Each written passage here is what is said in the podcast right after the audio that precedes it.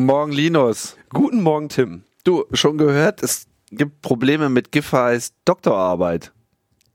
Tim, das spricht man Giffey aus.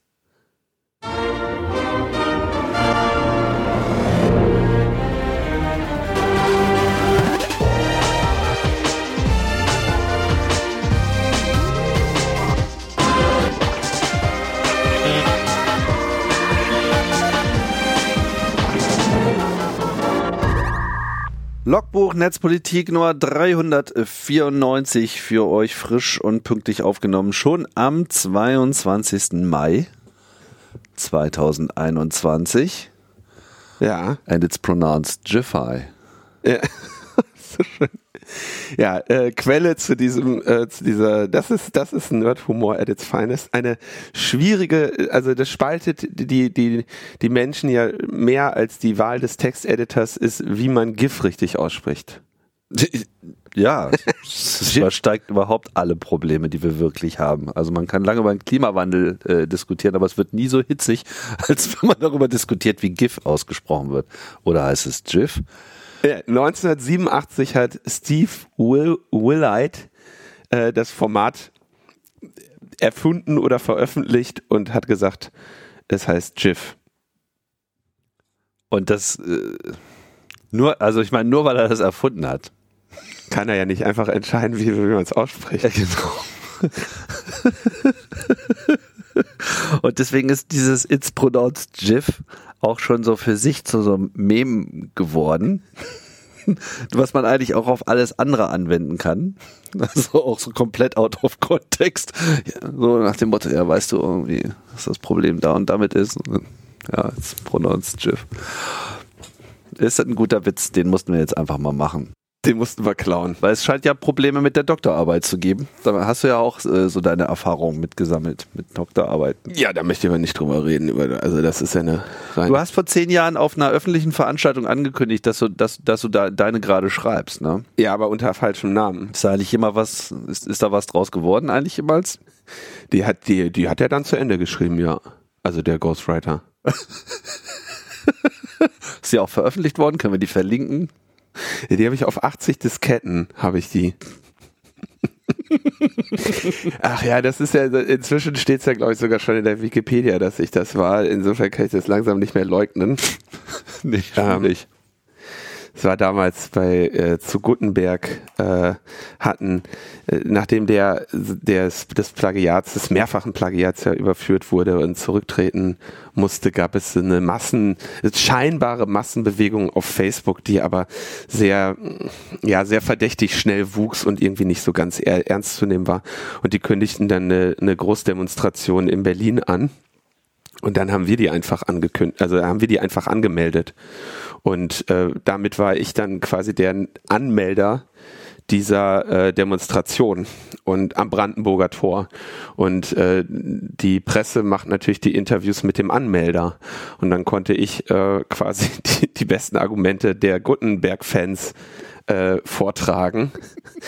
und, äh, das wurde, äh, gibt es ein YouTube-Video, wo das jemand gefilmt hat grandios, wirklich. Das ist echtes, also ein wirklich zeithistorisches Dokument. Das ist auch, äh, es hat auch an Lustigkeit in den letzten zehn Jahren. Das ist ja wirklich zehn Jahre her jetzt, ne?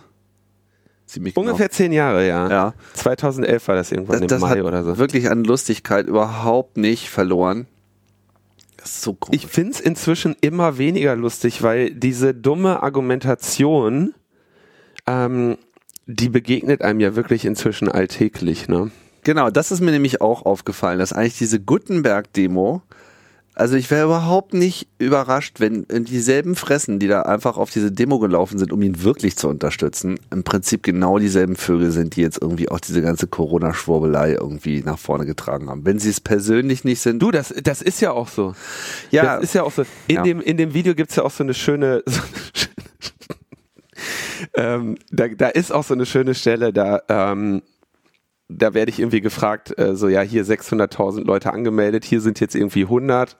Äh, wie sieht das, ne, wer jetzt, ob ich enttäuscht wäre mit der Anzahl der Teilnehmenden? Und dann sage ich halt irgendwie sowas wie, ähm, ja, irgendwie, so, das ist ja einfach auch hier ein Verfall der Werte. Pünktlichkeit ist keine Tugend mehr. Wenn die Demo um 13 Uhr angemeldet ist, dann ist sie um 13 Uhr und hier kommt jeder, wann er will. Ne? Und äh, regt mich dann so ein bisschen über den, über den allgemeinen Verfall der Werte auf. Und in, in dem Hintergrund, hinter mir siehst du halt irgendwie so alte Leute stehen, die dann so bekräftigend nicken. Ne? Ja, ja, oh, das war echt cringe, ey. Endlich sagt's mal einer.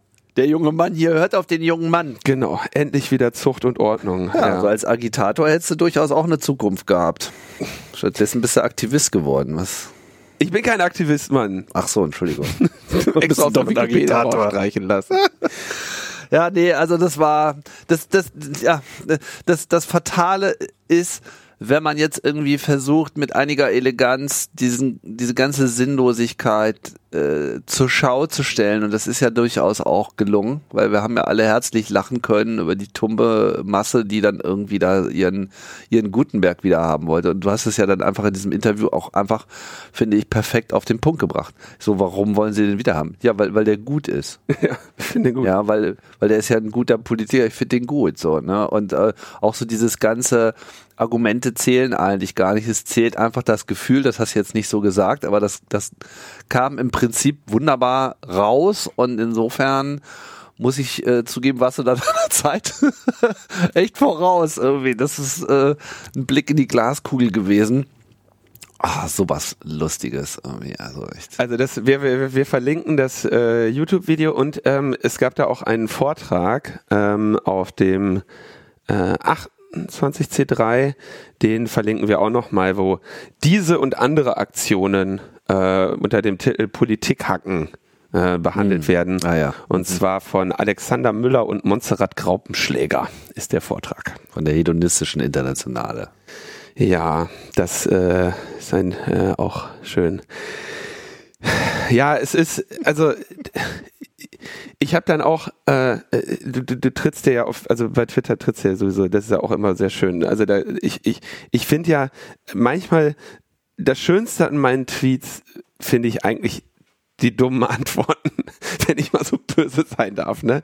Also, wenn du da in so ein, in so ein Wespennest reinstichst, ne, in so eine Jiffy-Plagiatsaffäre, ne, dann kommen natürlich auch wieder alle möglichen Leute, die, die so Gedankenakrobatik machen müssen, ähm, um, um irgendwie das dann doch in Ordnung zu finden. Zum Beispiel Leute, die ernsthaft an der, also ernsthaft die These vertreten, dass ein Mensch, der bei seiner Doktorarbeit ähm, betrogen hat, nie davor betrogen hat und das danach auch nicht nochmal tut. Und dieser Hypothese widerspricht tatsächlich einfach eine ganze Menge. Erstens, wenn du in deinem Leben bis an eine Doktorarbeit kommst, ohne jemals betrogen zu haben, und dann ausgerechnet bei dieser wirklich wichtigen äh, Leistung deines Lebens damit anfängst, das ist schon mal sehr unwahrscheinlich, weil wenn du vorher nicht die Erfahrung gemacht hast, dass Betrügerei sich lohnt, dann traust du es dich in dem Alter mit so viel Lebenserfahrung auch einfach nicht mehr und du brauchst es auch nicht mehr. Zweitens, selbst wenn es so wäre, ja, dass du sagst, bis dahin war ich ein, ein der, der, der ehrbarste Mensch auf Erden und ich betrüge jetzt nur einmal ausnahmsweise bei meiner Doktorarbeit, dann wirst du natürlich daraus eine Lehre ziehen. Und die Lehre ist, hat geklappt. Kommst du mit durch. Ja, und die Hypothese, die jetzt andere haben, ja, aber Menschen können ja lernen. Ja, das stimmt. Aber nicht, wenn sie positiv äh, verstärkt werden für das, was sie getan haben. Ja, und wenn sie, äh, die, diese Jiffy-Geschichte ist natürlich äh, besonders stark, weil diese Diskussion wird ja jetzt seit längerer Zeit geführt. Und ähm, das Framing ist ja wirklich enorm, weil alle versuchen, also alle Parteifreundinnen und so, die sich dazu äußern, niemand verwendet den Begriff Plagiat, Betrug oder sonst was. Ne? Das ist dann Qualitätsmängel, von denen da die Rede ist. Und dann wird sie irgendwie als Ehrenperson dargestellt, ähm, weil sie jetzt irgendwie zurücktritt. Ne? Dabei ist das natürlich nur ein taktischer Move, um potenziell dieses Thema aus dem Berlin-Wahlkampf wieder rauszuholen. Und sowas muss aufgedeckt werden und da muss halt auch mit aller Härte reingehauen werden. Und insbesondere übrigens bei Doktortiteln, ja, die, äh, wenn ich mal ehrlich sein darf, sowieso also wirklicher Quatsch sind. Ne? Also eine, die Institutionalisierung von akademischer Leistung in Form eines Titels, auf den du dann in deiner Ansprache ein Anrecht hast, ja, das ist ja ohnehin schon so eine, ähm, ja, also so ein Quatsch, ja, so, so ein Unsinn, ja, ähm, eine wenige, eine wenige Form der Ausbildung quasi äh, zu einem Titel zu machen, der dann irgendwie gesellschaftlich zu honorieren ist. Aber wenn du so etwas schon schaffst, dann ist natürlich auch klar, dass da halt das Geschmeiß ankommt und versucht, sich den zu erschleichen. Wie zum Beispiel die ganzen Medizinstudenten, die drei äh, Reagenzgläser zu, zueinander kippen und dann Doktortitel haben, während in jeder anderen ähm, Wissenschaft tatsächliche Leistung zu vollbringen ist für sowas. Ne? Hey, jetzt haben wir wieder die ganzen Zahnmedizinerinnen in den Kommentaren. Ja, zu Recht. Ähm, weil natürlich es unterschiedliche Wege gibt, äh, an, an äh, Doktortitel zu kommen. Ich habe übrigens auch damals mal geguckt, weil ich das so lächerlich fand, was die Medizinerinnen machen müssen, habe ich mich mal erkundigt, ob ich, ähm, ob ich nicht einfach auch in Medizinwissenschaft promovieren kann. Weil das kannst du im halben Jahr machen und sag mal so die wissenschaftlichen Fähigkeiten, die ich zu dem Zeitpunkt hatte, die überstiegen halt schon die der durchschnittlichen äh, Medizinstudentin, die ja hauptsächlich damit beschäftigt ist, irgendwelche Knochennamen auswendig zu lernen.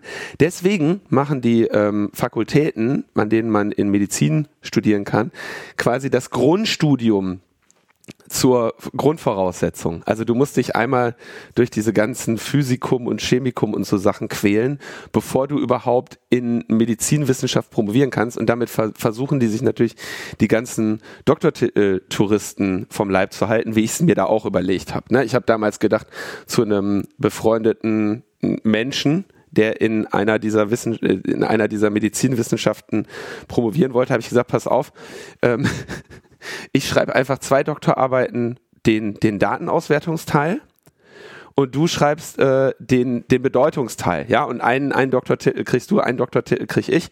Äh, das, was da für, einen Doktor, für eine Doktorarbeit reicht, da schreibe ich auch zwei von dem Viertel, ja. Aber naja, okay, haben wir nicht gemacht. So, das sollte jetzt reichen, um genug Hate von unseren ganzen Doktortitelträgerinnen in den okay. Kommentaren zu bekommen. Also mal festzuhalten, du hast keinen Doktortitel. Ich habe keinen Doktortitel, nein. Mhm. Okay, ich übrigens auch nicht. Ja. Ähm, habe ich auch bisher nicht vermisst und fand das auch schon immer so ein bisschen albern. Es ist, es ist wirklich, es ist eine, es ist tatsächlich eine sehr alberne äh, Institution. Ich denke, wenn man jetzt mal wirklich überlegt, welche, also was ein Doktortitel wirklich ähm, ausweist. Und ich denke, das muss man auch ähm, anerkennen, außer halt im Bereich der, der Medizin für die Leute, die das da nur haben, damit sie die Frau Doktor sind. Mhm. Ähm, du unter den, dass du dir, dir einen Themenbereich genommen hast, dich mit dem auseinandergesetzt hast und in diesem Themenbereich der Wissenschaft dem ähm, Wissen der Menschheit genuin Neues hinzugefügt hast. Das ist ja das, was, was eigentlich äh, der Anspruch an eine Promotion ist. Ne? Irgendwie Diplomarbeiten oder, oder Master- und Bachelorarbeiten, ne? da, da, da musst du eigentlich nur deine wissenschaftliche Fähigkeit unter Beweis stellen. Es reicht, wenn du quasi in einem bekannten Phänomenbereich nochmal was untersucht hast. Der Anspruch an eine Promotion ist, du hast ne, das, dem, dem Universum des Wissens der Menschheit hast du einen relevanten Beitrag mit wissenschaftlichen Methoden hinzugefügt.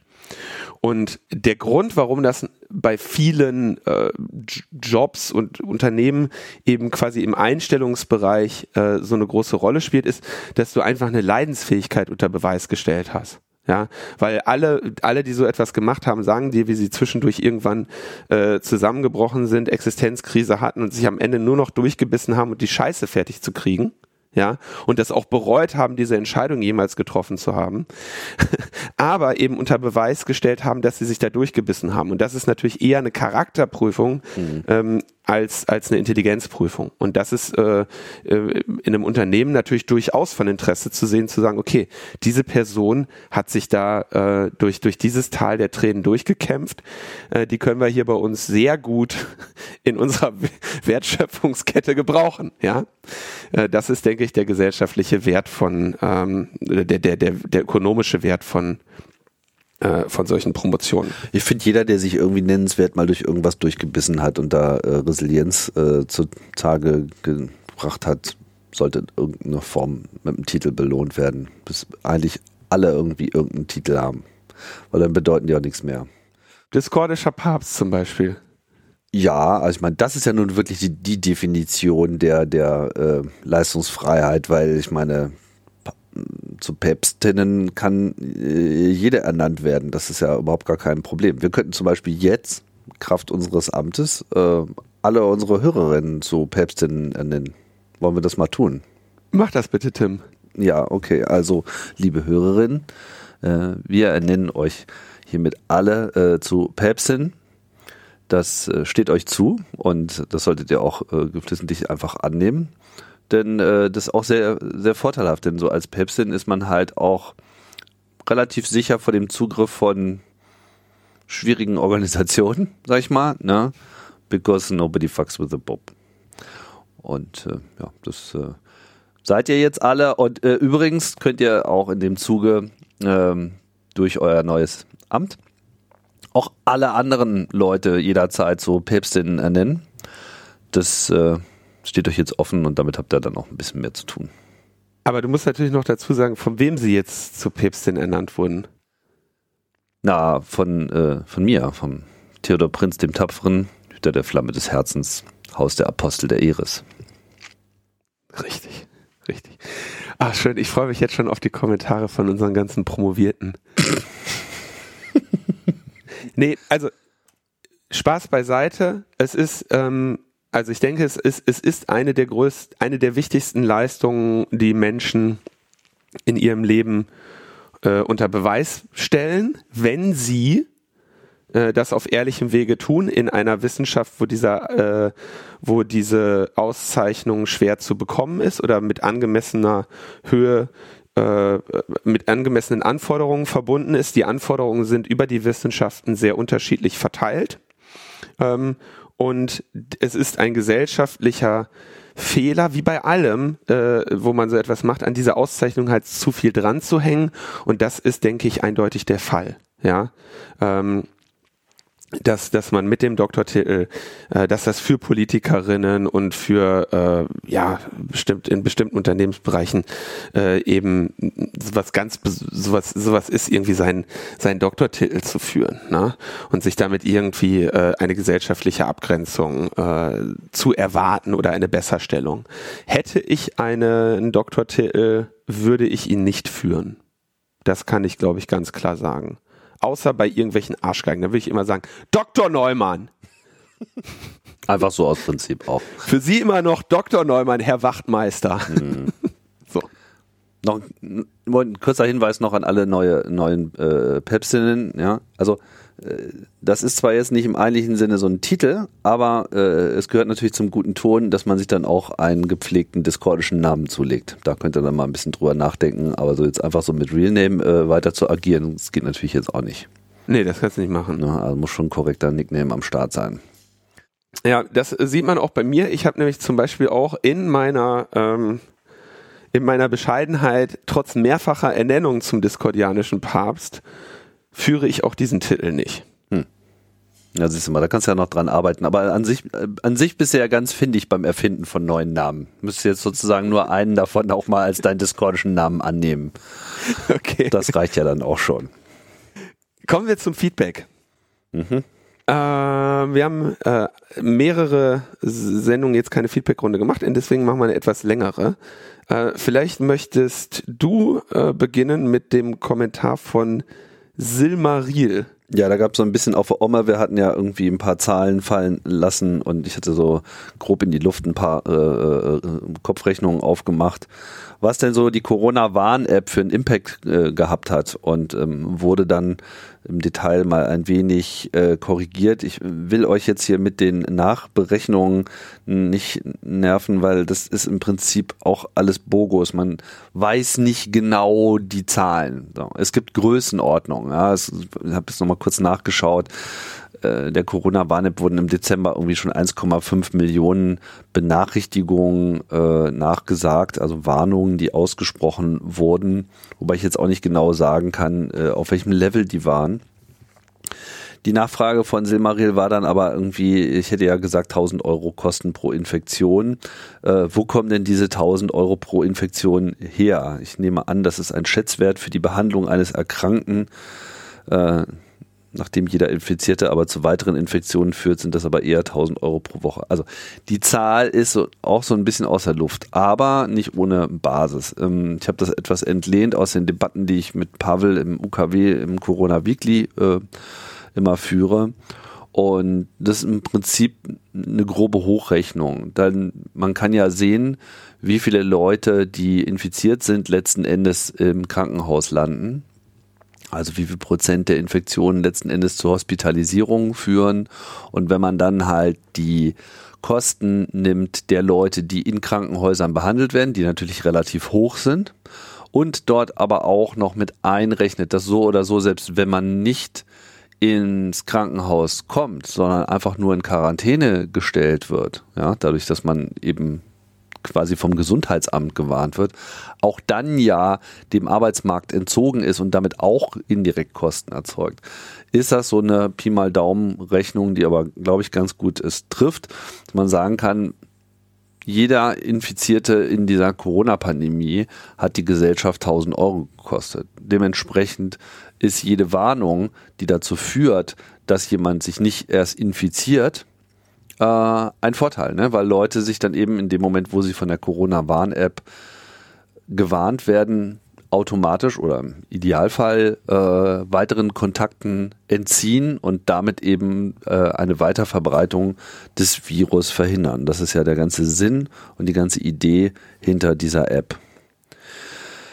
Äh, Nils sagt hier noch, ähm, zweiten Kommentar, keine kleine Korrektur. Tim hat auf der Annahme, dass 1250 Menschen durch die Corona-Warn-App pro Tag von ihrer Infektion erfahren. Jede weitere Infektion, die Allgemeinheit so 1000 Euro kostet, eine Ersparnis von 12,5 Millionen Euro am Tag ausgerechnet. Ich bin jetzt auch kein Mathe-Genie, aber 1250 mal 1000 sind natürlich 1,25 Millionen und nicht 12,5 Millionen äh, ja. Hat er recht, Nils. Ja, diese Zehner-Verschiebung, da habe ich mich schon mehrfach blamiert dieses Jahr ähm, passiert. Aber Tim, äh, Nils kommentiert weiter. Ja. Äh, man muss ja in dem Zusammenhang nochmal betonen, dass die äh, 1250 entdeckten Infektionen natürlich immer noch dasselbe Gold kosten, äh, dasselbe Geld kosten. Ja, stimmt, aber äh, wieder gleich, also da macht Nils dann den Denkfehler, denn die Idee ist ja, durch die schnelle Warnung werden weniger Leute infiziert. Ja, also es ist, es ist und bleibt äh, schwierig in diesen, äh, es geht halt um die vermiedenen Infektionen und genau. nicht die äh, gewarnten. Richtig. Ja. Dementsprechend dann kommentierte Christopher wieder auf äh, Nils und sagte, ähm, potenziell versteckt sich in den Zahlen ein Selection Bias. Erstens, es konnten nur Leute befragt werden, die Datensharing angeschaltet haben. Gegebenenfalls vertrauen diese Leuten der CWA mehr und sind eher bereit, sich testen zu lassen, wenn die CWA ihnen eine Warnung sendet. Sehr guter Punkt. Ja, hat Herr Christopher recht. Ähm, zweitens, es haben sicher nur ein Teil der Leute bei der Umfrage unter den 15.000 Hochrisikokontakten mitgemacht. Wahrscheinlich sind diejenigen, die nach der Benachrichtigung durch die CWA tatsächlich Corona hatten, eher bereit, an Verbesserungen der App mitzumachen und ihre positive Erfahrung zu teilen. Mich hat die CWA gewarnt. Ich könnte mir vorstellen, dass dies bis zu Faktor 2 ausmacht also die Ergebnisse quasi zweimal so hoch macht äh, wie die Realität. Die CWA steht nach dieser Art der Datenerhebung doppelt so gut da, wie sie tatsächlich wäre.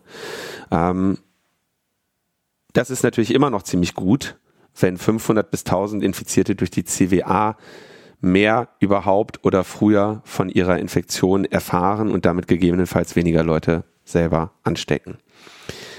Ähm, abschließend sagt Christopher noch, man würde sich wünschen, es würde weiterhin mehr Werbung für die CWA gemacht. Sie wird auch mit Impfungen wahrscheinlich wichtig bleiben.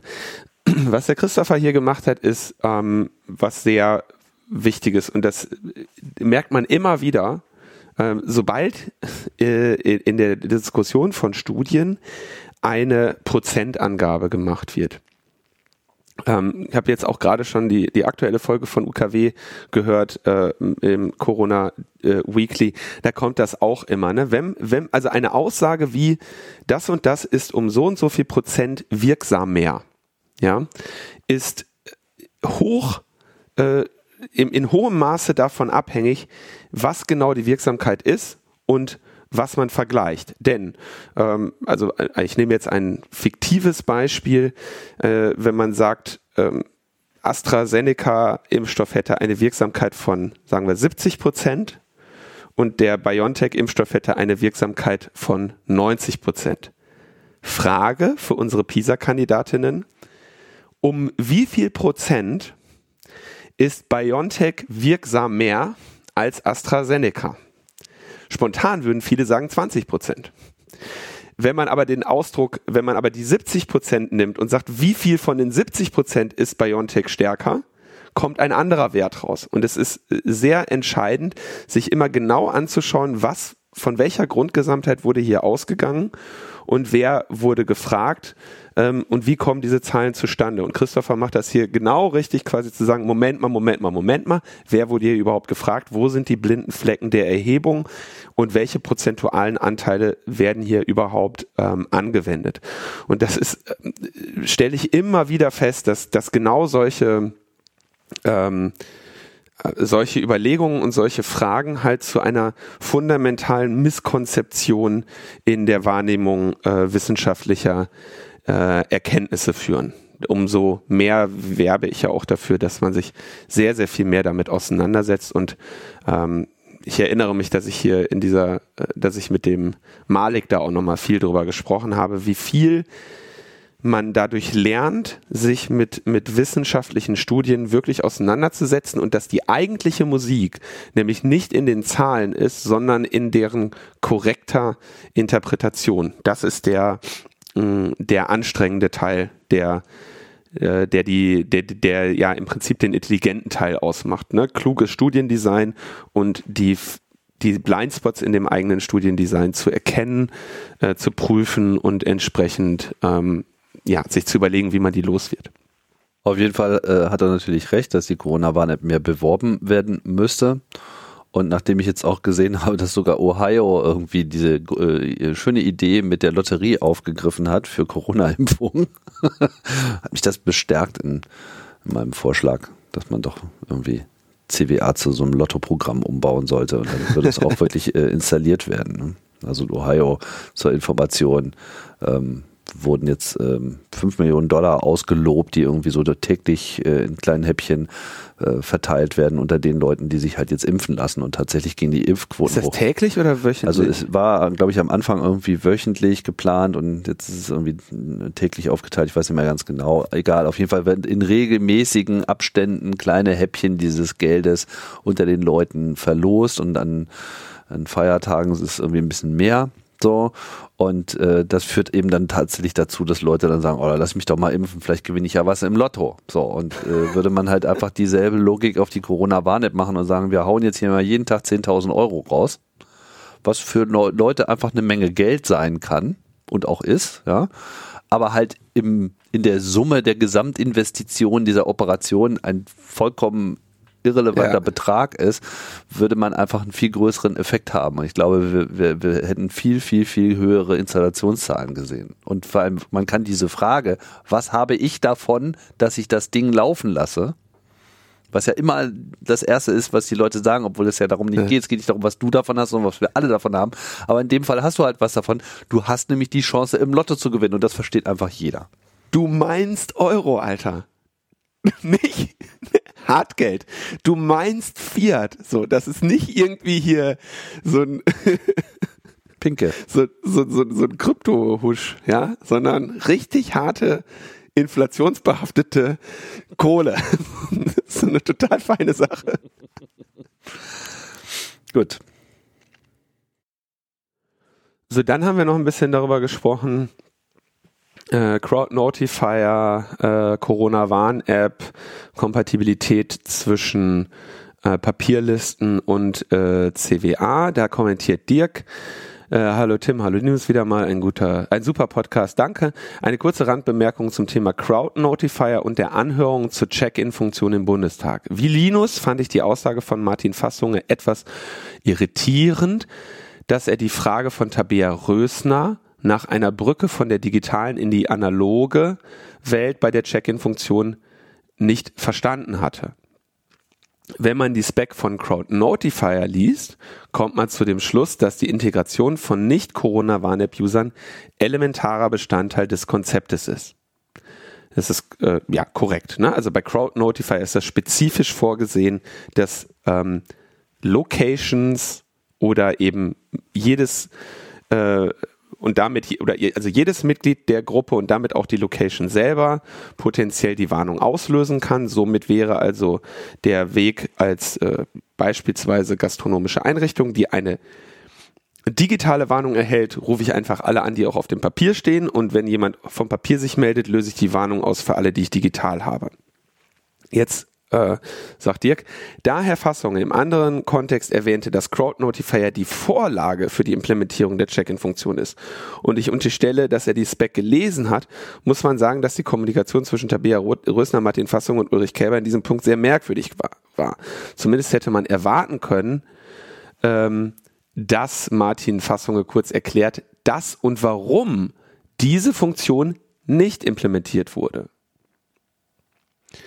Ja, also und es ist tatsächlich offenbar so, dass es momentan nicht der Fall ist, äh, dass das möglich ist und äh, das ist ähm, anzukreiden. So, der nächste Kommentar von Thomas betrifft den digitalen Impfpass. Hallo, zum digitalen Impfpass. Ich habe euch so verstanden, dass ihr einen digitalen Nachweis als Ersatz für den aus Papier für möglich haltet. Daran zu glauben fällt mir schwer. In unserer aller Bubble mag jede Person ein Smartphone besitzen. In Teilen der Gesellschaft ist das aber nicht der Fall. Ich kann mir nicht vorstellen, dass die Gerichte in Europa zustimmen, wenn die Ausübung von Grundrechten am Besitz eines Smartphones hängt. Neben den angesprochenen Problemen sehe ich aber als weitere Schwierigkeit, dass man auch eine Lösung auf Papier braucht ja, die gibt's, du druckst einfach den QR-Code aus. Also, ähm, das musste ich auch nochmal in, äh, in einem Interview mit äh, ZDF heute live nochmal erklären. Also QR-Codes sind eine, also in, in QR-Codes sind quasi Bits und Bytes kodiert. Ja, und ich kann einen beliebigen digitalen Inhalt, den ich im Zweifelsfall, äh, also auch formatiert, wie ich das möchte, aber nehmen wir einfach mal Schrift, um es einfach zu machen.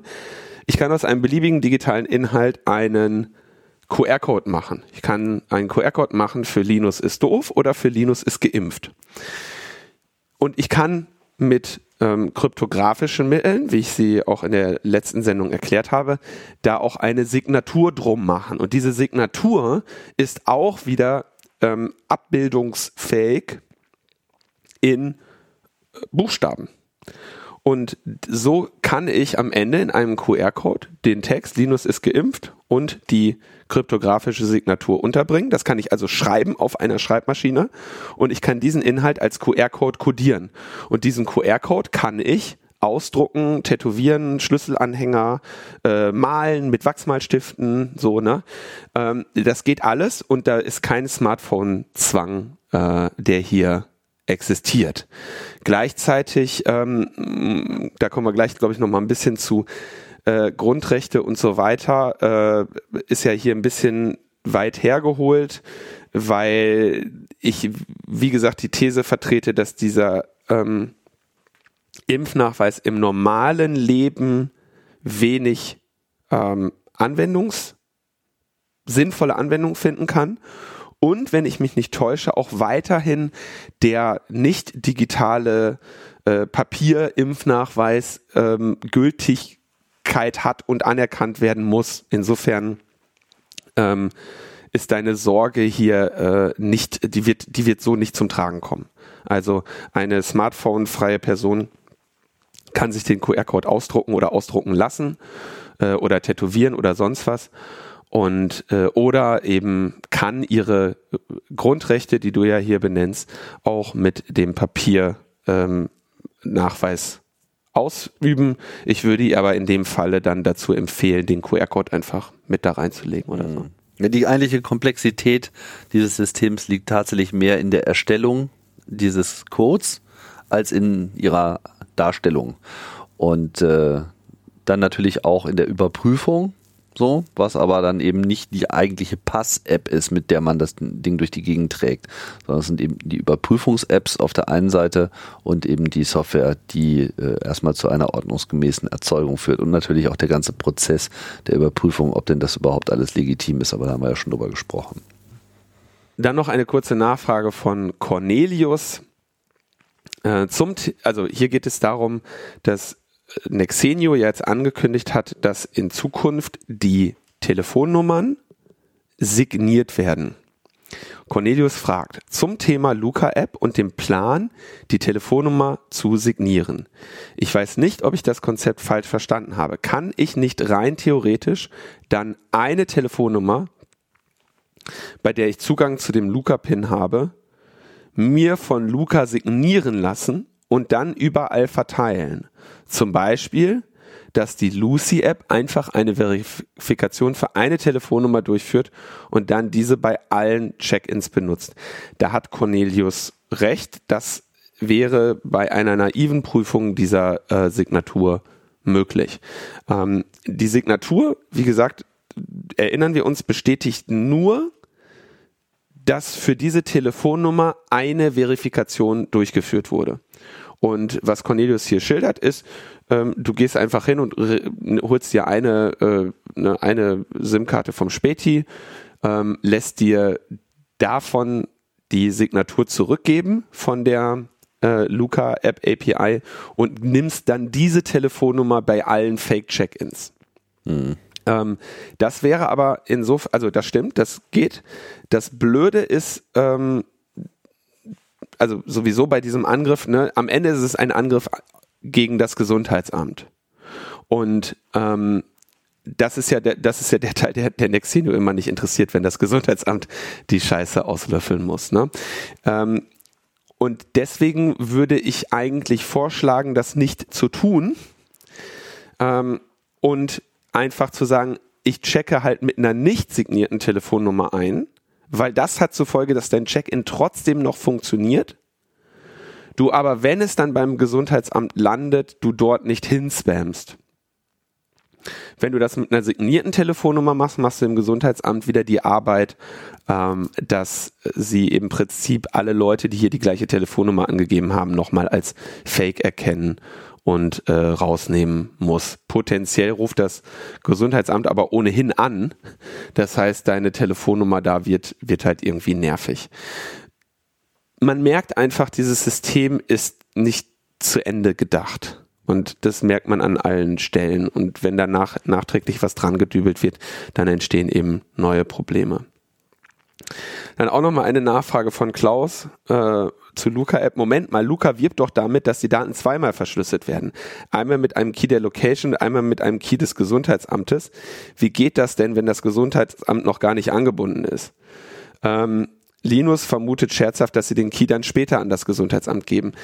Ähm, vereinfacht erklärt, die Daten werden mit, ähm, mit einem Key verschlüsselt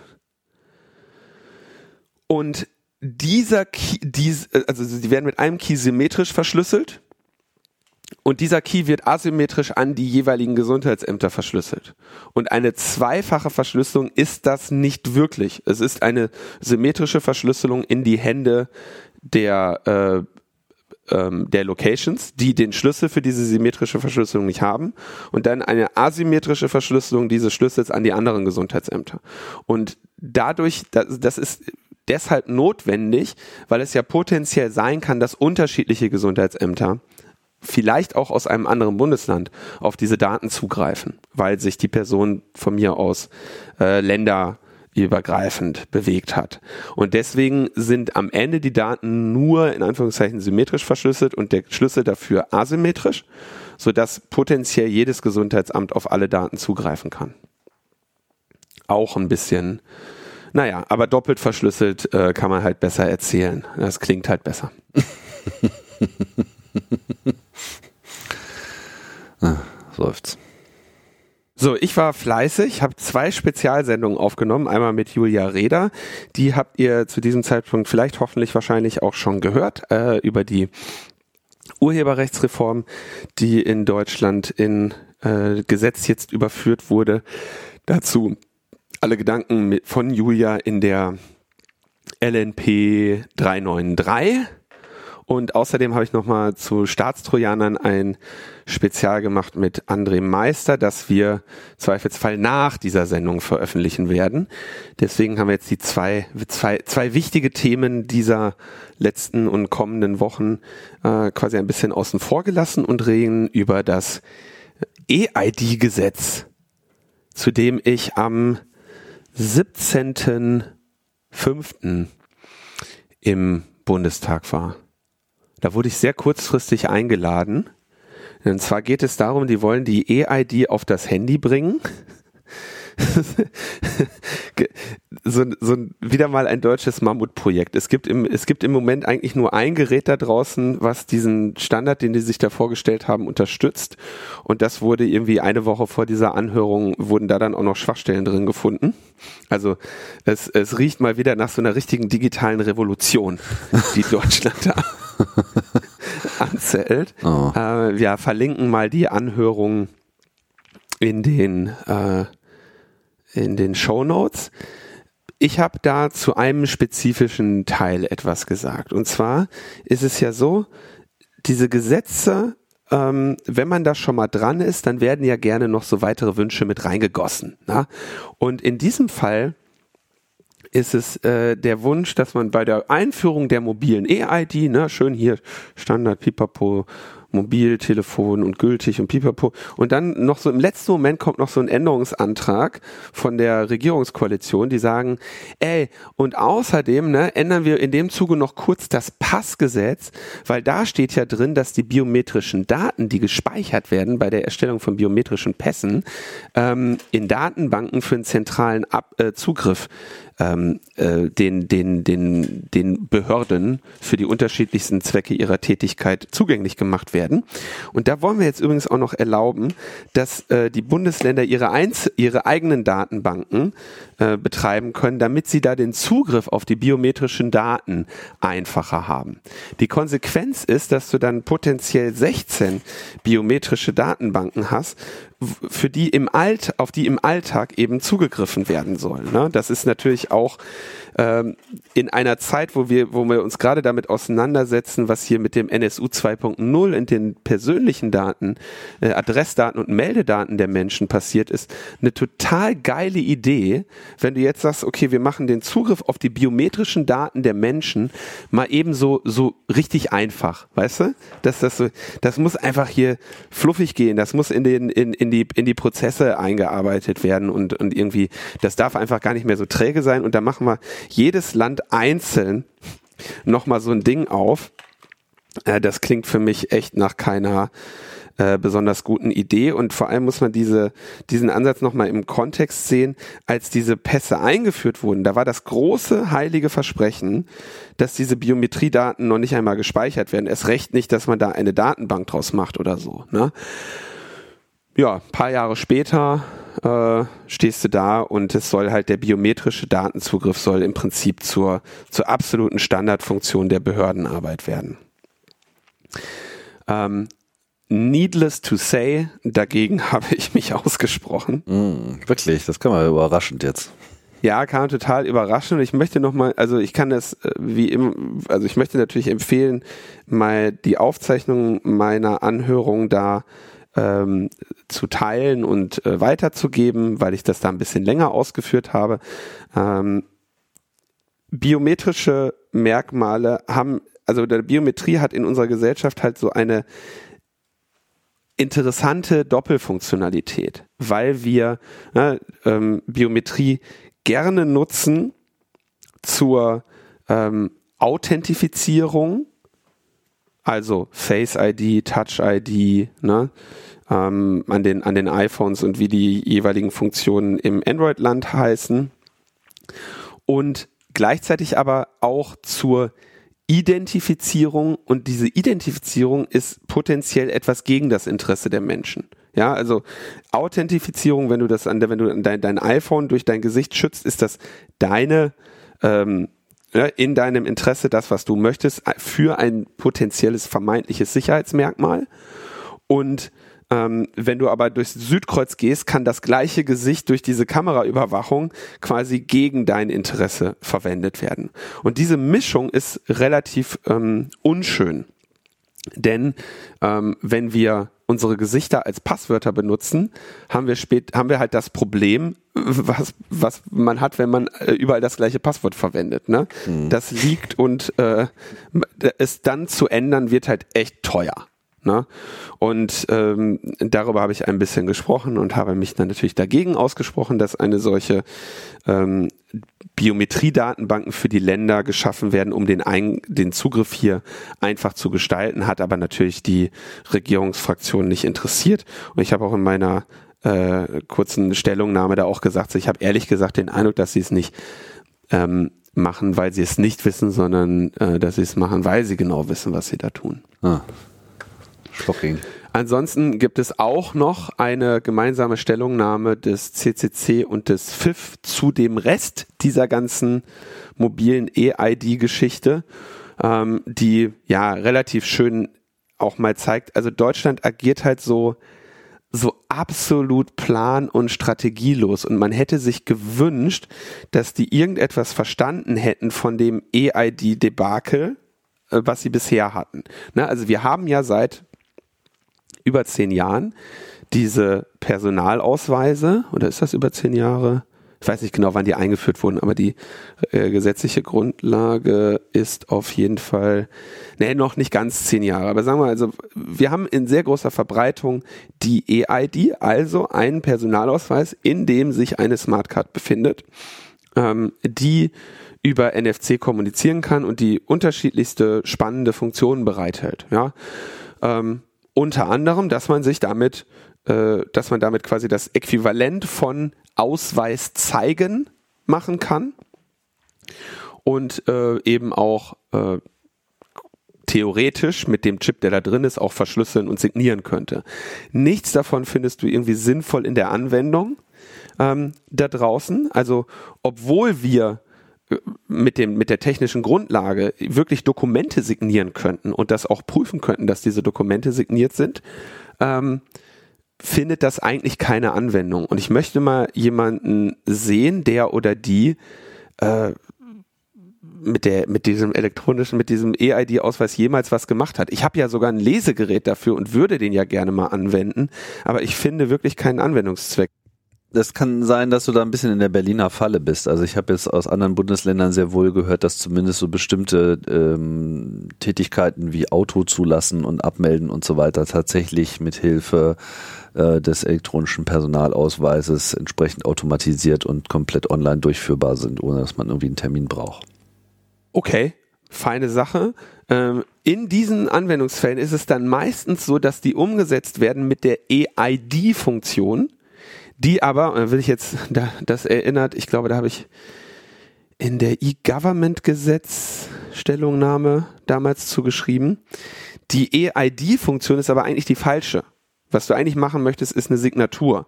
Weil die EID zeigt einfach nur, du hast zu Zeitpunkt so und so bewiesen, dass du den Ausweis hast. Du hast aber damit nicht deine Willensbekundung verbrieft. Aber das ist äh, ja im, im, im Zweifelsfall graue Theorie. Mm, worauf, also der Punkt, den ich eigentlich machen möchte, ist, äh, es gab diese EID, dann hat sie niemand genutzt, dann haben sie gesagt, okay, machen wir mal ein Gesetz zur äh, Förderung der Nutzung der EID. Da wurden dann einige ähm, technische Anforderungen abgesetzt und der, der Datenzugriff auf die biometrischen Datenbanken äh, erlaubt. Ja? Und mh, jetzt sagen sie, geil, machen wir es aufs Handy. Und was eigentlich fehlt, ist ne, nicht anzufangen mit geil, wir wollen das auf dem Handy haben, sondern zu überlegen, welche Prozesse wollen die Bürgerinnen und Bürger denn eigentlich abbilden mit dem Scheißding? Und wie können wir das technisch sinnvoll lösen? Und dann irgendwann zu sagen, okay, und so können wir damit auch äh, uns aufs Handy zaubern, wenn das denn nötig ist. Ja, aber hier fehlt in dieser in diesem Gesetz fehlt so überhaupt die Idee, dass Also warum? Warum und wofür? Das ist da gar nicht drin und auch die, die technischen, An das ist so, so wirklich so richtig konzeptfrei. Du merkst richtig, wie einfach nur dachten so, geil Handy. Naja. Also, äh, deswegen in meiner äh, Stellungnahme mündlicher Natur primär die Konzentration auf diesen Biometrie-Schwachsinn.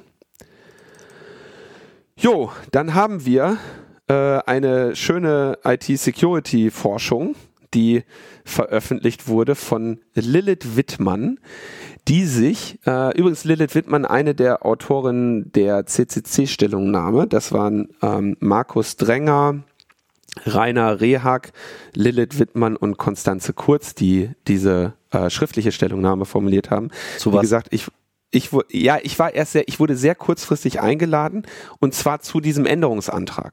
Wie das so ist, der wird ja als allerletztes kurz reingemogelt, Ah. weißt du?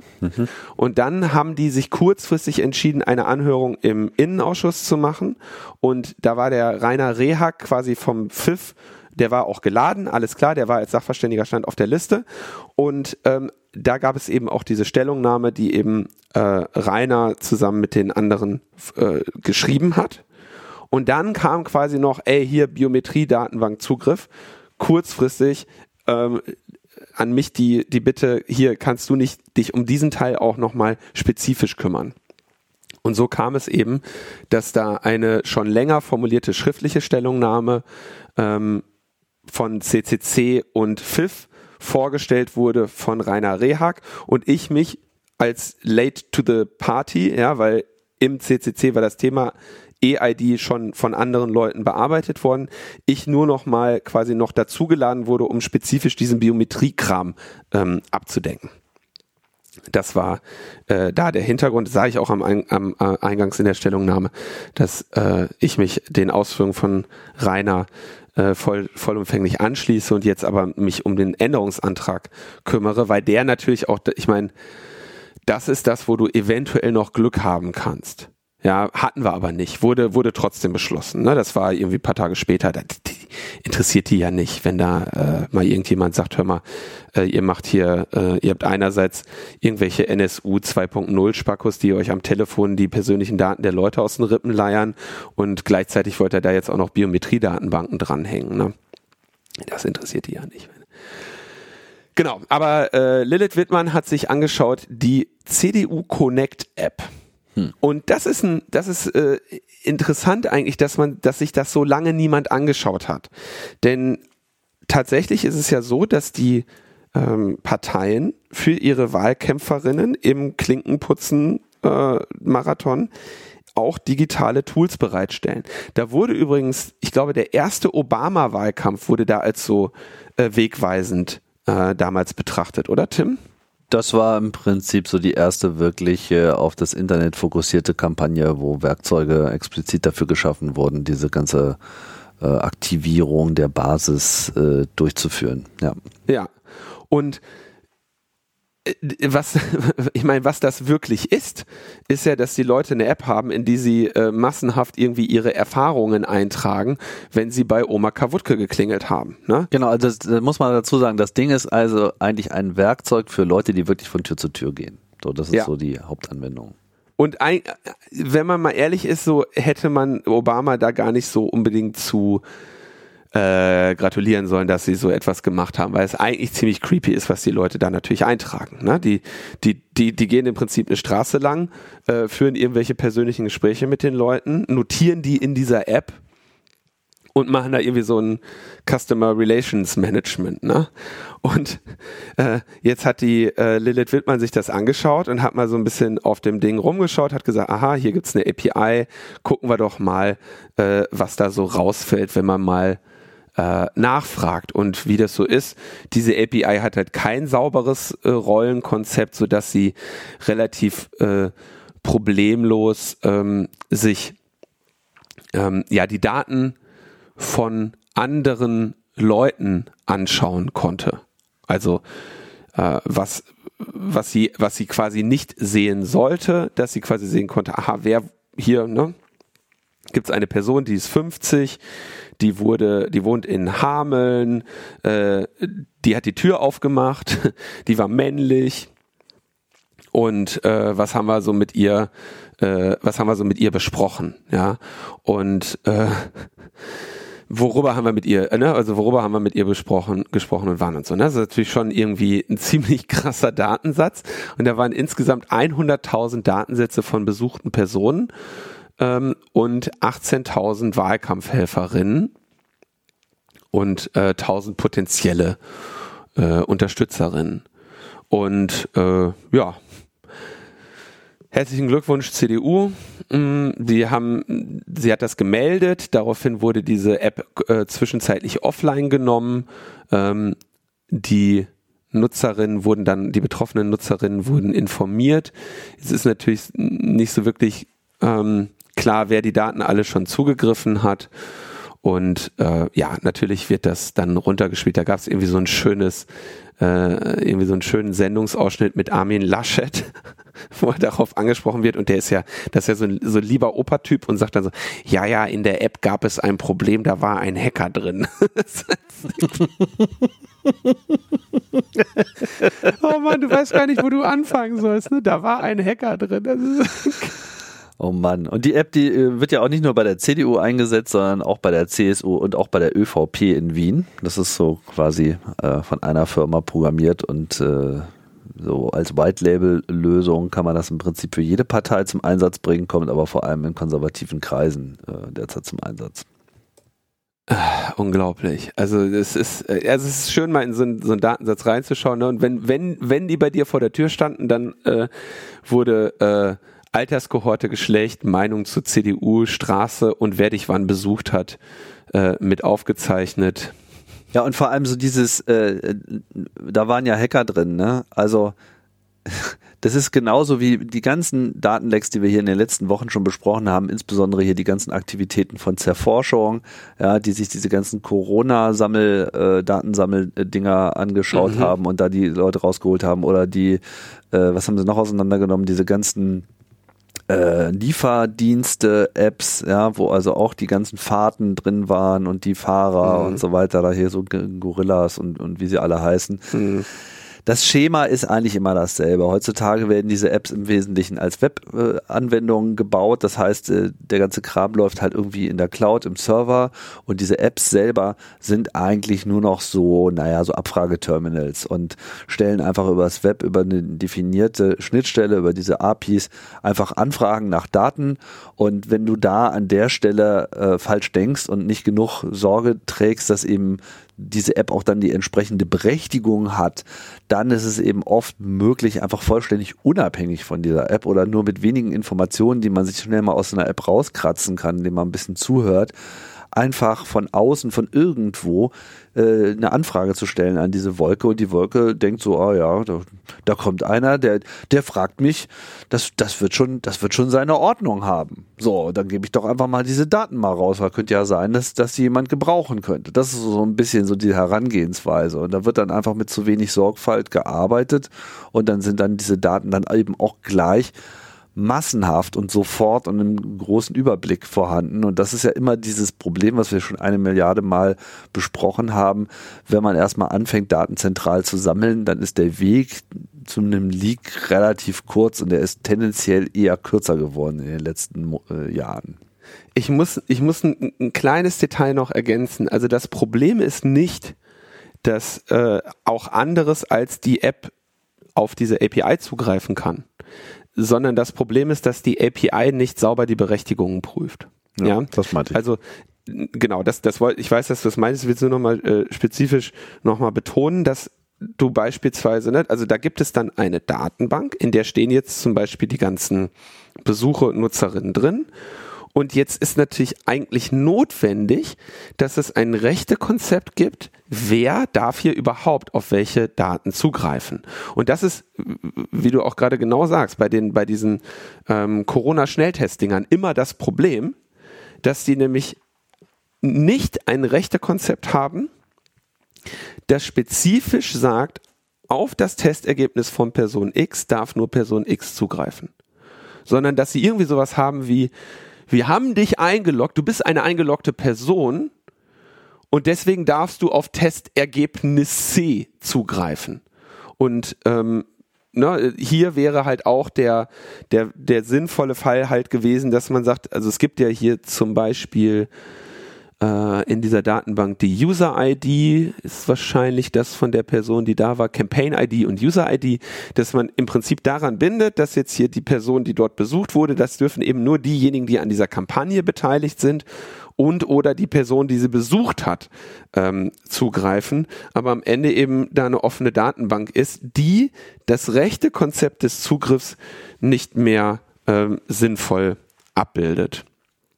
Und ähm, ja, dann ist, wie gesagt, das Problem ist, dann kann kannst du relativ einfach, und das hat Lilith hier auch gemacht, du schaust der App ein bisschen zu, was stellt die denn eigentlich für Fragen, was kriegt die für Antworten.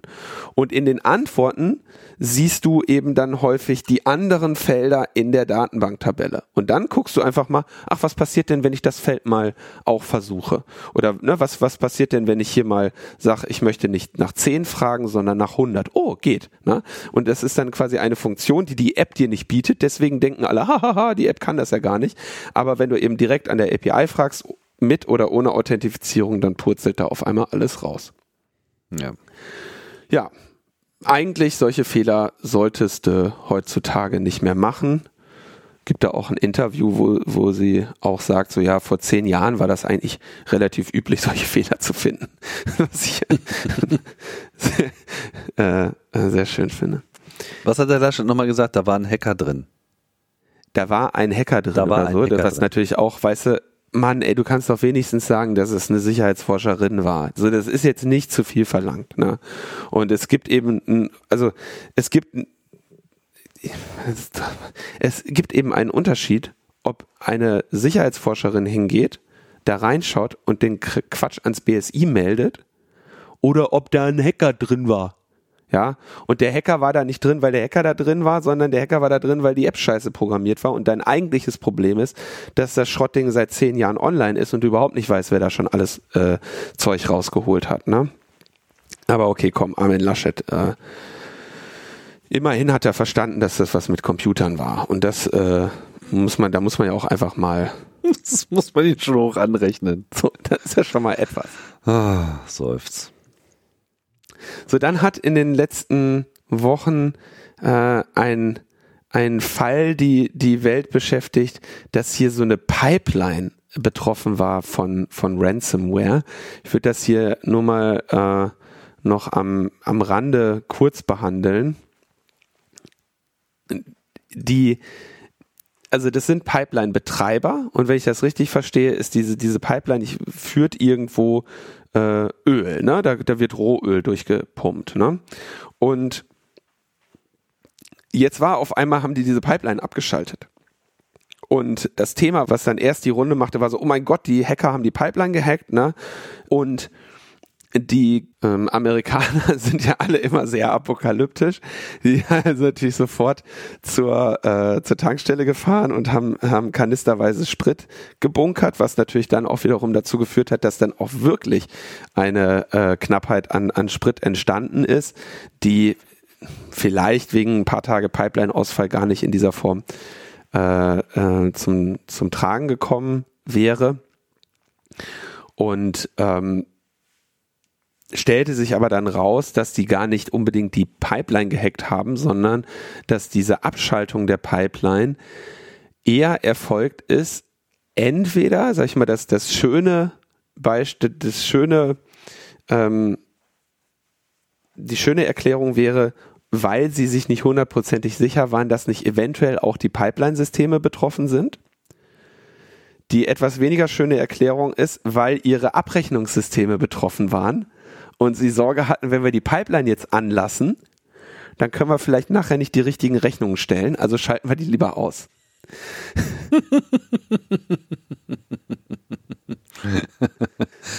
Tja, das sind so diese Ja. Implikationen, wenn alles mit allem zusammenhängt.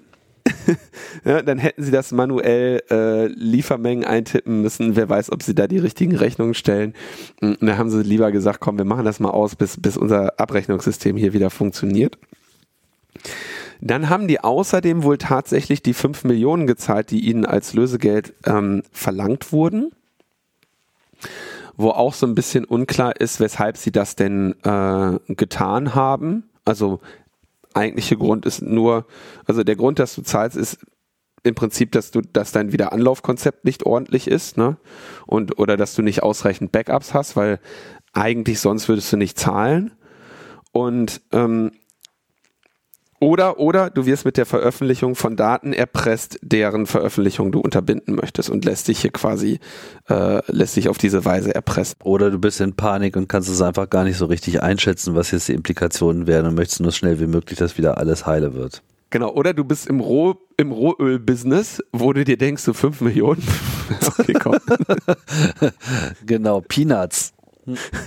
Das ist ja billig.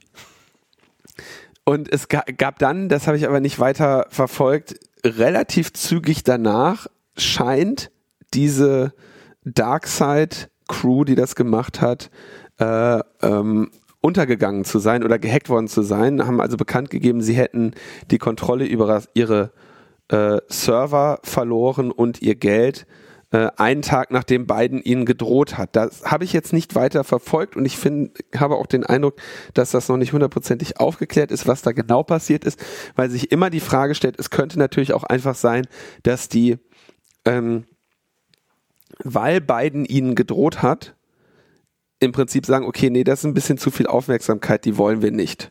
Ja, und äh, deswegen jetzt quasi versuchen, sich ein bisschen aus dem Staub zu machen und ihre OPSEC äh, hochzuziehen. Ähm, kann aber natürlich auch sein, dass die irgendwie dick vom FBI hochgenommen wurden. Wobei dann müsste sich natürlich, müsste man sich die Frage stellen lassen, wenn die innerhalb von wenigen Tagen vom FBI hochgenommen wurden, warum konnten die dann so lange ähm, gewähren? Ja, also das, das wird sich nochmal, dieser Fall wird uns sicherlich nochmal weiter beschäftigen. Zum jetzigen Zeitpunkt habe ich da noch keine äh, abschließende Informationen, um das abschließend zu bewerten. Hm. Kleine Korrektur noch, es ist keine Rohöl-Pipeline, sondern es ist tatsächlich ähm, Pipeline, die äh, spezifisch Benzin, Diesel und auch Flugzeugtreibstoff äh, transportiert aus Texas in verschiedene Bereiche äh, der USA bis hin zu New York. Also es scheint einfach so ein Distributionssystem zu sein, alternativ zu Tankwagen. Okay. Jo. Gut dass du das korrigiert hast. Ja, war jetzt nicht Nord Stream 2. Aber schön, ja, also äh, wir werden solche diese Fälle, die jetzt, sagen wir mal, im weitesten Sinne so eine ähm, Kraftstoffpipeline ist, denke ich, schon verdientermaßen als kritische Infrastruktur klassifiziert. Und ja, das wird nicht der erste und auch nicht der letzte und auch nicht der schlimmste Zwischenfall in diesen Bereichen gewesen sein. Ja, damit würde ich sagen, sind wir am, am Ende unseres Logbuchs für diese Woche. Wir freuen uns auf die ähm, Kommentare der Akademikerinnen und Akademiker. ich bitte nehmt es mir nicht, äh, nehmt es nicht persönlich. Ich, ich, es geht mir um die Institution des, des Titels und ich äh, hoffe, das möchte ich vielleicht hier an dieser Stelle noch sagen, dass alle wissen, wie viel Wert ich auf äh, Wissenschaft lege und äh, insbesondere empirische Wissenschaften, die möchte ich da in keiner Weise mit äh, irgendwie degradieren. Ganz im Gegenteil, es geht mir nur um diese Institution des Titels und diese merkwürdige gesellschaftliche Bedeutung, die dem beigemessen wird. Ja, als ob es nicht auch noch andere Sachen gibt, denen man äh, entsprechende Aufmerksamkeit geben könnte. Oder dann vielleicht doch einfach gar keinen, dann sind zumindest alle gleich. Ne? Ist halt auch so ein bisschen so wie mit diesem von. Ich habe, also ich persönlich habe den, ähm, den Eindruck tatsächlich, dass man im weiteren Verlauf des Lebens noch viel wahnsinnigere oder auszeichnungswürdigere Taten verbringt. Also in der sogenannten freien Wirtschaft äh, na, also ich nehme jetzt mal, keine Ahnung, ne, irgendwie große Infrastrukturen bauen. Äh, man, man, man erreicht im Leben eine ganze Menge. äh, und äh, bringt auch vielleicht auch persönliche Herausforderungen hinter sich, für die es keine Auszeichnungen gibt. Ne? Könnte man, ne, irgendwelche Ehre, Ehrauszeichnungen äh, für Leute, die ein Leben opfern, um andere zu pflegen. Ja, hm. die kriegen gar nichts. Da wird nicht irgendwann gesagt, oh, Frau, äh, Frau, ähm, was weiß ich, Frau Heilerin oder Frau äh, oder Mutter Teresa oder was auch immer man denen aus, an, an Auszeichnungen geben könnte, ne? denen wird einfach nur gesagt, haha, du hast ein Leben lang für, für, für Niedriglöhne äh, schwere Arbeit gemacht. Das betrachten wir nicht als auszeichnungswürdig. Ne? Das ist äh, schon sehr interessant, wie, an, wie Anerkennung in dieser Gesellschaft verteilt wird. Mutter Teresa, hast oh, voll abgezogen. Mir fiel jetzt keine bessere Auszeichnung ein. Nee. Gut. Aber ihr seid ja alle Päpstin. Von daher kann euch gar nichts passieren und äh, ihr seid jetzt geschützt durch diesen Podcast. Das ist doch gut.